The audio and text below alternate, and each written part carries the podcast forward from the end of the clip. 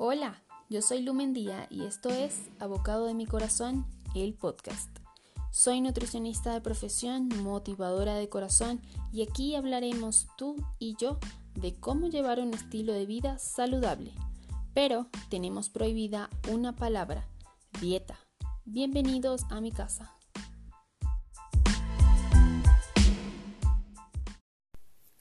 Hola, hola, ¿cómo están? Espero estén muy bien, en casita, resguardados del COVID. No quiero hacer de esta una introducción demasiado larga. Antes de comenzar, solo quiero darles las gracias infinitas a todos por el apoyo que me han dado para hacer este podcast. Quiero en este podcast conversar sobre temas que a ustedes les parezcan interesantes de un estilo de vida saludable. Seguramente ya has escuchado hablar de llevar un estilo de vida saludable, de una vida sana por todos lados. Estamos en una época donde ha aumentado muchísimo la conciencia de nuestra salud. Pero ¿realmente sabes qué incluye llevar un estilo de vida saludable? Pues acá yo te voy a explicar todo eso que necesitas saber sobre este estilo de vida y cómo hacer de esto parte de tu rutina, de tu cotidianidad. Quisieras tener más energía durante el día, te gustaría dormir mejor, olvidarte de las molestias gastrointestinales, sacar de tu vida los dolores de cabeza y el mal humor, dejar la ansiedad por la comida. No te prometo una solución milagrosa para esto, pero tengo información valiosa y es para ti. Un estilo de vida saludable hace referencia a comportamientos que tienen las personas para mantener su cuerpo y mente de una manera adecuada, con el fin de prevenir enfermedades, dolencias, molestias, tener más energía y vivir mejor. Muchos creen que hablar de bienestar es solamente como saludable, hago ejercicio, listo. Pero esto no es así. Incluye otros aspectos muy importantes como el trabajo, bienestar emocional, bienestar psicológico y social de las personas, la relación con el medio ambiente y la prevención de la salud. Pero no te agobies si piensas que son muchas cosas por hacer. Yo te voy a dar algunos consejos prácticos que te van a ayudar a tener todo esto en orden, a llevar un estilo de vida saludable. Lo primero que te quiero decir es que este proceso lo lleves con un propósito. Pregúntate para qué quiero tener una vida saludable. Un ejemplo puede ser porque quieres disfrutar más de tu familia, porque quieres ser más productivo, porque no quieres tener enfermedades, entre otras. Averigua qué es importante para ti y céntrate en eso. Si tienes un propósito, esto te va a ayudar como motivación para mantener estos hábitos en el tiempo. Escribe las cosas que quieres mejorar de tu vida, para tu salud, y comienza con un cambio a la vez. Manténlo al menos por unas tres semanas para iniciar un segundo cambio. Así esto se convertirá en parte de, tu rutina y será más fácil mantenerlo en el tiempo. Ahora sí el grano, de lo que me encanta hablar, que es la base de un estilo de vida saludable, la alimentación. Y para ello te tengo las siguientes recomendaciones. La primera es que no te obsesiones por comer perfecto, pero sí lo mejor que tú puedas. Haz un esfuerzo por comer saludable, pero no, logre, no quieras lograr la perfección porque eso definitivamente no va a ser sano para ti.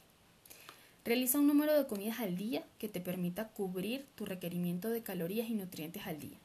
Pueden ser tres comidas, cuatro, cinco o seis. Si tú quieres hacer solamente desayuno, almuerzo y cena, está bien. Si quieres hacer snacks a media mañana, a media tarde, completando un total de cinco comidas al día, también está bien. El número de comidas va, a ser diferente para cada persona. Va a ser diferente para ti y para mí. Y ambas van a estar bien. En tu alimentación diaria incluye la mayoría de alimentos naturales que tengan un ingrediente, como frutas, vegetales, arroz, papa, yuca, quinoa, carne, pollo, pescado, huevos, grasas saludables como aguacate y frutos secos, entre otros y complementa con alimentos que tengan un mínimo procesado como yogur, harina de maíz, aceite de oliva y queso. Evita comer alimentos ultraprocesados. No te digo que los elimines por completo de tu vida, pero sí evítalos al máximo y que no sea de un consumo diario. ¿Por qué? Porque tienen muchos químicos, preservantes, generalmente son ricos en azúcar, en aceite vegetal, que no son lo más saludable para ti. ¿Como cuáles? Yogur alto en azúcar, cereales de desayuno alto en azúcar, jugos pasteurizados, bebidas energéticas, donas, helados, pasteles, mermeladas, entre otros. Trata de tomar a diario unos 2 litros de agua.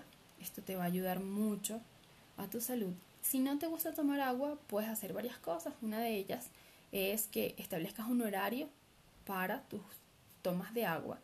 Es decir, cada 2-3 horas, supongamos, o te coloques una alarma para que puedas tomar agua. Y lo otro que puedes hacer es agregar rodajas de frutas a tu agua que te puede ayudar a mejorar el sabor. Evita cualquier tipo de adicciones. Azúcar, tabaco, cigarrillos, drogas, licor, tecnología, juegos, eh, subastas, em, apuestas, cualquier tipo de adicción. Todo esto te crea ansiedad y no te va a llevar, no te va a ayudar a llevar una vida saludable. Realiza una actividad física que a ti te guste. Prueba con todas las que existen hasta que consigas alguna que se adapte a ti. La misma actividad que te puede gustar a ti, capaz no es la misma que me gusta a mí. Y está bien, lo importante es que mantengas tu cuerpo activo. Puede ser correr, nadar, hacer bicicleta, yoga, pilates, fútbol, bailoterapia, saltar la cuerda. Hay montones. Busca la que te parezca que no sea una tortura hacer actividad física. En cuanto al trabajo, que es muy importante, escoge un trabajo que te apasione, que disfrutes, en el que te diviertas, donde además ayudas a las personas de alguna forma, agregando valor a sus vidas. Eso primero te hará sentir orgulloso de ti y segundo estoy segura que te va a hacer feliz. Nuestro bienestar emocional también es muy importante para tener una vida sana, porque algunas emociones mal manejadas a lo largo del tiempo contribuyen a la aparición de enfermedades físicas. Y eso está totalmente comprobado. Eso es más de la parte psicológica, pero es de mi responsabilidad decirte que esto forma parte de una vida saludable.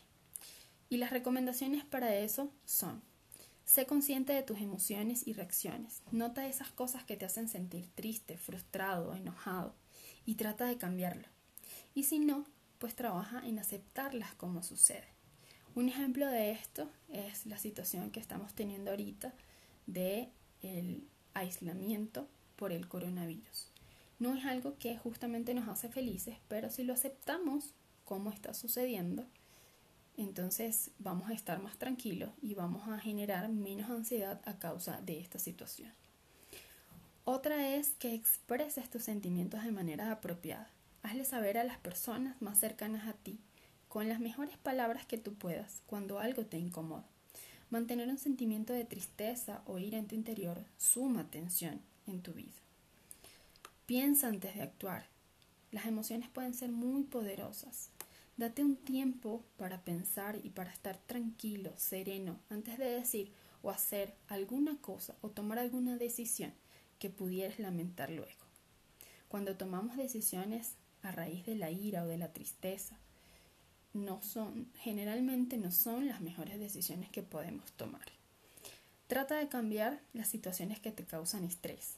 Hay métodos de relajación que te pueden servir para manejar el estrés como la respiración profunda, hacer meditación. Suena muy cliché la meditación, pero definitivamente sí funciona. Y hay muchos modos de meditar también. No justamente es con las rodillas cruzadas, con las manitas en las rodillas. No necesariamente tiene que ser así.